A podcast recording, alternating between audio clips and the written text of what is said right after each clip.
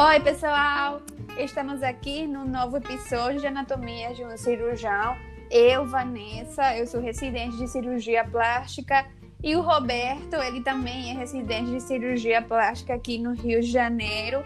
Hoje temos uma convidada super especial, muito querida, a doutora Bruna Paninson. Ela é dermatologista, formada pela UFRJ, membro da Sociedade Brasileira de Dermatologia e da Sociedade Brasileira de Cirurgia Dermatológica. Vamos conversar hoje sobre cuidados com a ferida operatória e cicatrizes. Ela é autora de um trabalho sobre orientações pós-operatórias na cirurgia. O trabalho dela foi publicado na revista Surgical and Cosmetic Dermatology. Oi, Bruna. Oi, Roberto. Oi, Vanessa. Oi, Bruna. Boa tarde, Roberto. Boa tarde, Vanessa. Muito obrigada pelo convite. Estou muito feliz de estar aqui hoje com vocês participando. Para começar o nosso episódio de hoje, vou fazer a primeira pergunta, ok, Bruna?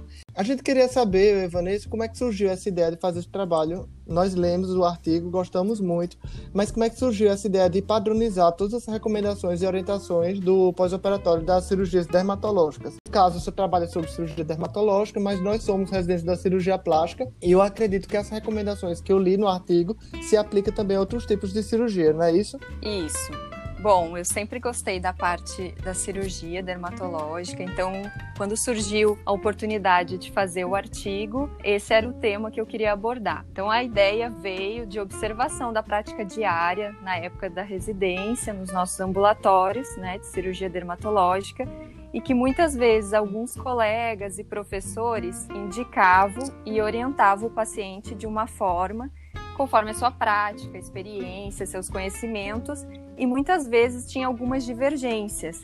Então eu conversei com a minha professora da cirurgia, a doutora Caroline, e a gente teve essa ideia de padronizar as orientações, até para facilitar a conversa com o paciente e ver o que tinha de mais atual na literatura para poder indicar e orientar melhor os nossos pacientes. Muitas vezes éramos pegos de surpresas, né, com algumas perguntas. Então resolvemos reunir as perguntas mais frequentes e as orientações que não poderiam faltar ao paciente no pós-cirúrgico. E sim, eu acho que, que vale muito para as outras especialidades, já que muitas das orientações e condutas do próprio artigo a gente retirou da cirurgia cardíaca, da cirurgia torácica e adaptou para a cirurgia dermatológica. Então, assim, a gente focou hum, mais. Legal. Na, é, a gente focou mais nas feridas pós-operatórias, né, com fechamento primário, mas pode sim ser utilizado na cirurgia plástica, é só adaptar a realidade do paciente, né? Bruna, qual seria o curativo ideal para realizar imediatamente depois da cirurgia? Tipo assim, o paciente operou e aí para fechar o curativo dentro do centro cirúrgico aí ou na sala de procedimento, porque assim, existe sempre um debate sobre se passa álcool 70 nesse momento. É, alguns falam que passa, outros falam que não. O que, que você acha?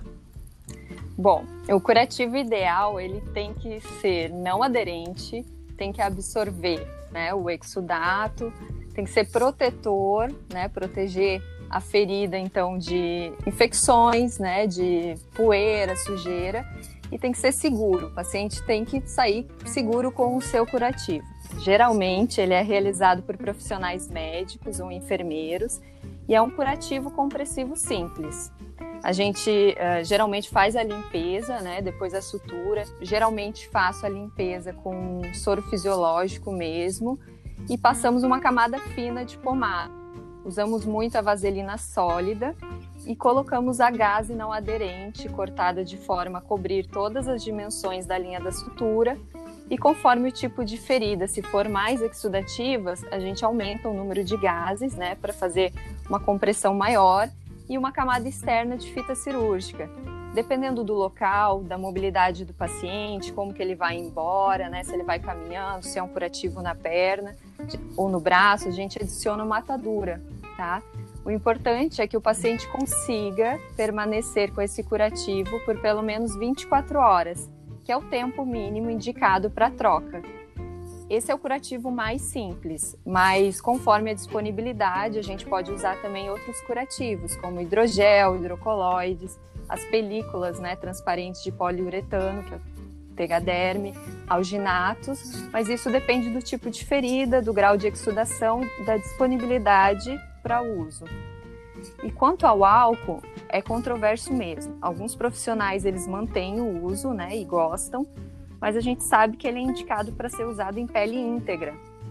Então, na, nas feridas abertas, como as operatórias, ele pode causar hipersensibilidade, eles aumentam a inflamação, causam danos às células endoteliais, acabando retardando a contração da ferida e demorando na cicatrização. E a gente está percebendo agora, né, nessa pandemia, como o uso do álcool acaba ressecando a pele mesmo, né? Mesmo a pele é íntegra. É verdade. Então, eu acabo não usando para limpeza de ferida, tá? Mas o álcool, ele pode ser usado ao redor. Quando você uh, quer fazer uma limpeza para ajudar a fixação da fita cirúrgica, né? Ou do micropóreo esparadrapo. Então, basicamente é isso. Eu acabo não usando o álcool. Mas também tem outras substâncias que também são bem utilizadas, né, como os detergentes, peróxido de hidrogênio, soluções de iodo povidona, que também devem ser evitados pelos danos nos tecidos e toxicidade direta. São todos utilizados em pele íntegra, né? E a água oxigenada, que é o peróxido de hidrogênio, ela pode ser usada com cautela para remover crostas e o sangue seco. Bruna, então, é, outra dúvida que a gente tem, que a gente observa assim, os cirurgiões, é, existe uma divergência muito grande. Alguns cirurgiões falam que gostam e outros que não, de microporar as feridas no pós-operatório imediato, ainda na sala. Você vê isso na prática, você já leu alguma coisa sobre, já estudou e sabe dizer se realmente melhora a qualidade da cicatriz? A microporagem é divergente mesmo. Na literatura, alguns autores sugerem o uso das fitas para manutenção da tensão na ferida. Às vezes a gente coloca já no primeiro curativo para adicionar uma proteção, ou ela pode ser usada também depois da retirada dos pontos para ajudar na cicatrização. Mas isso depende da experiência, né, de cada cirurgião. Isso eu não vejo nenhum malefício no uso, não. Pode ser usado sim.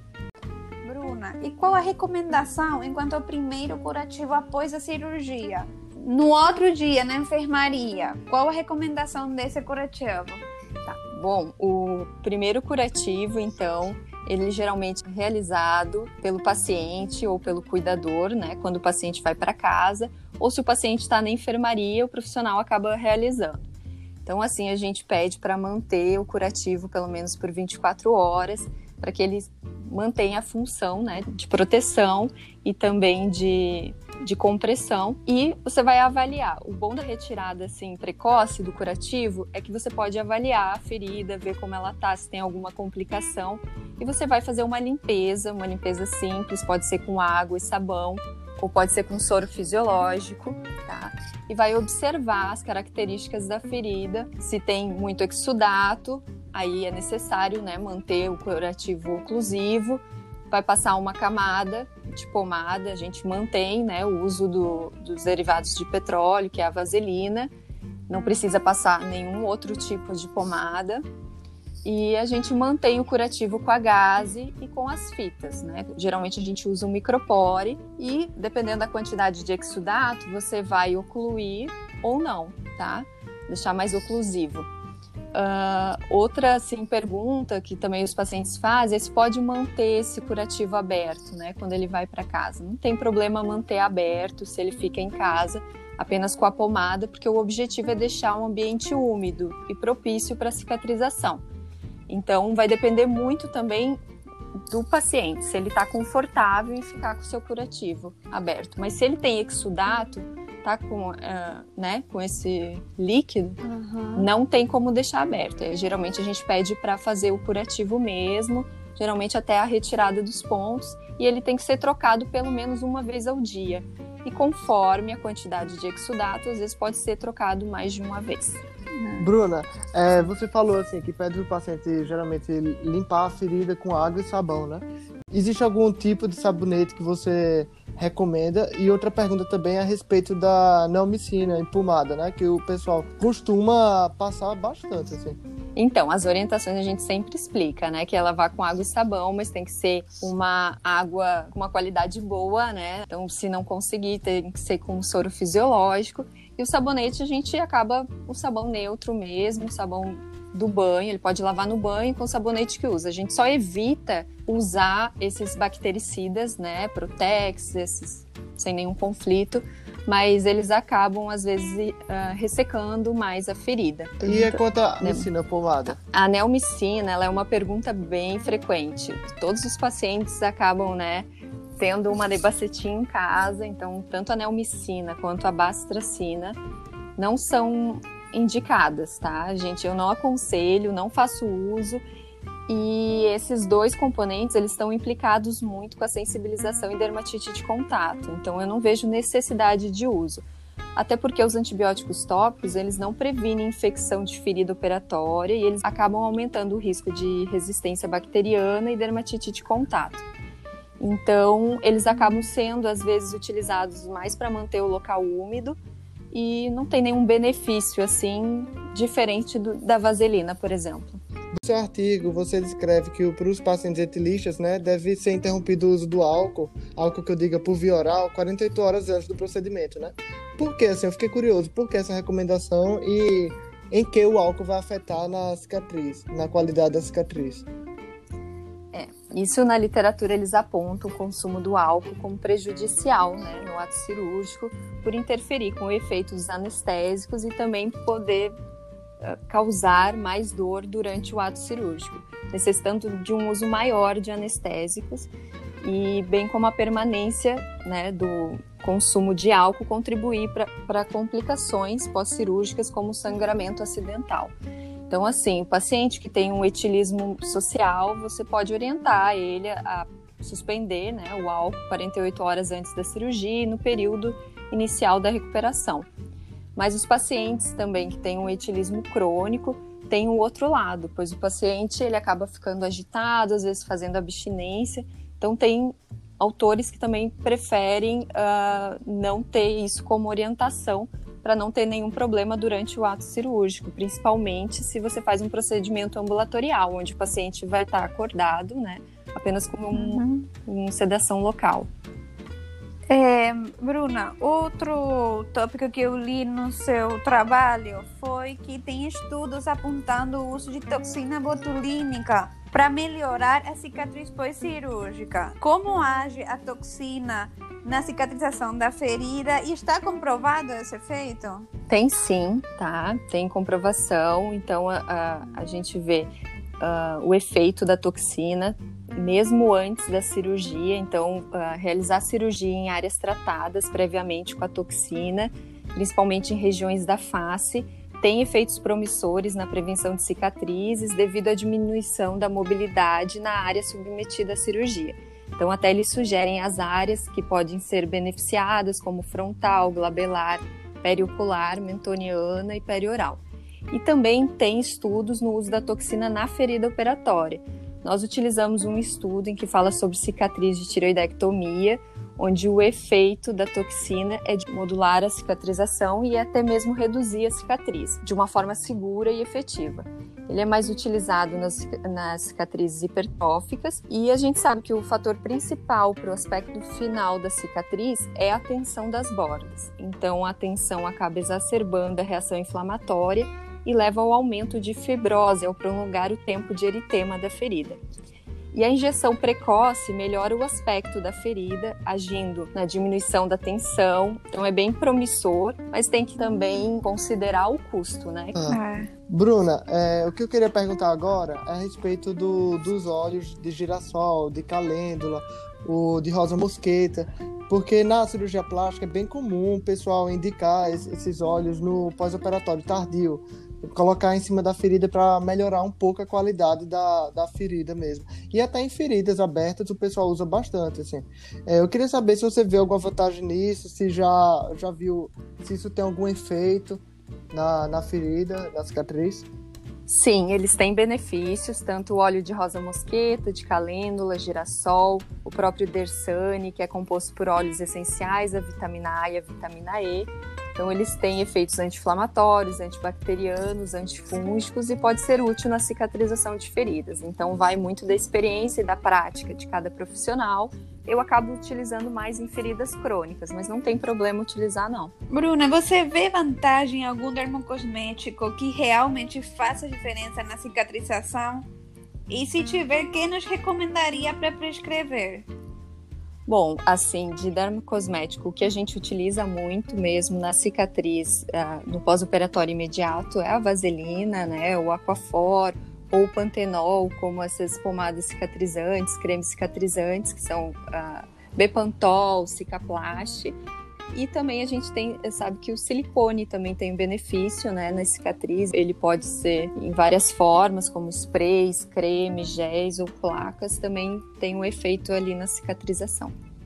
Bruna, então em que momento a gente coloca cicaplast, essas, essas pomadas? É no pós-operatório imediato, após retirada dos pontos, pós-operatório tardio?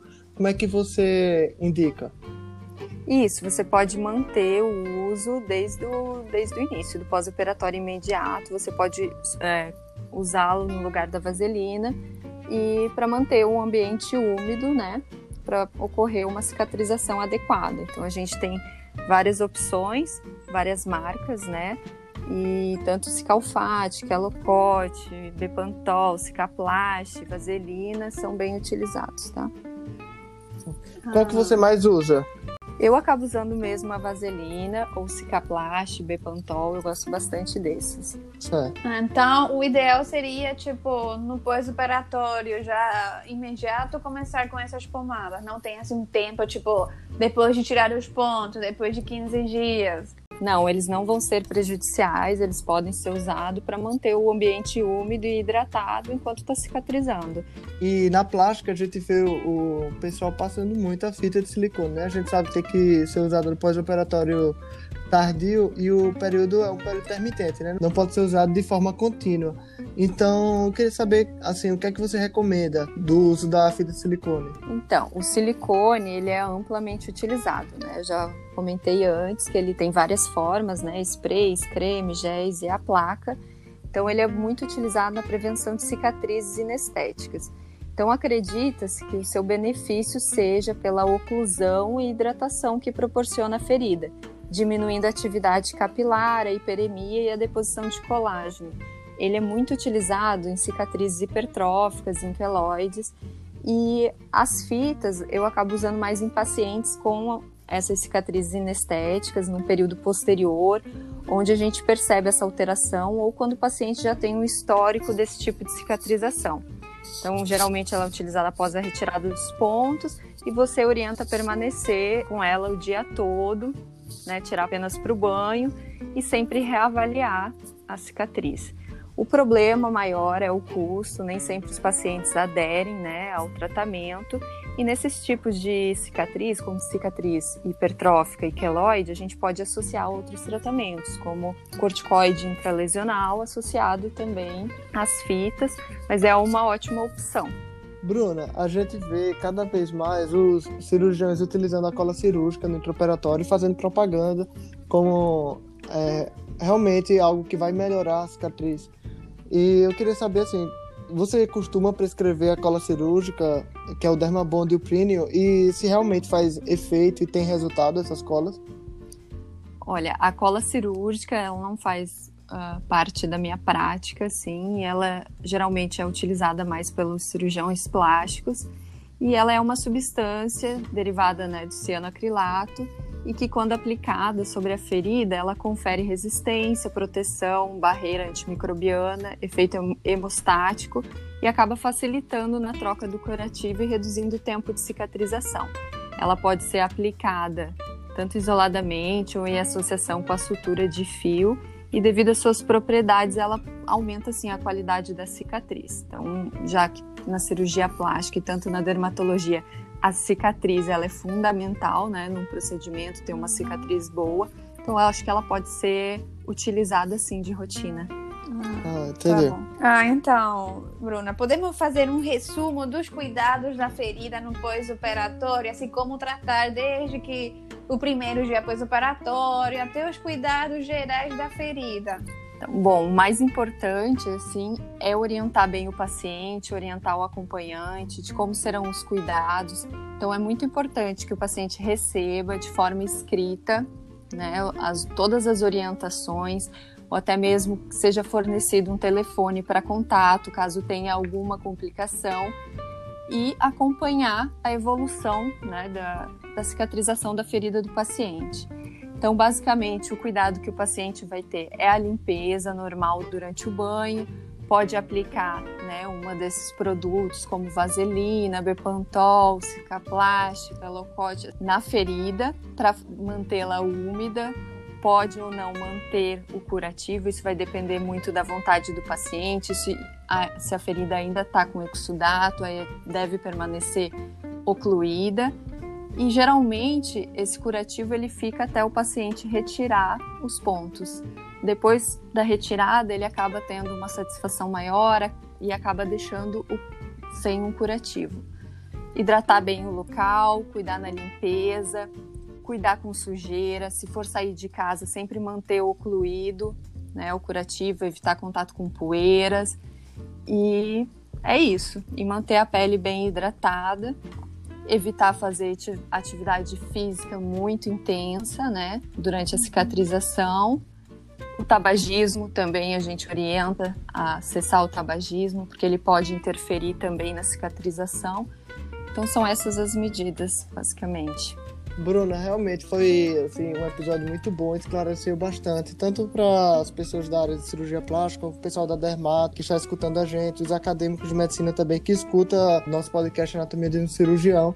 Então, para quem quiser ler mais sobre esse assunto, onde é que está disponível seu artigo? Então, o, esse artigo de cuidados pós-operatórios na cirurgia dermatológica, é uma revisão da literatura em perguntas e respostas, ele está bem legal e ele foi publicado na Surgical and Cosmetic Dermatology na edição de outubro e dezembro de 2019.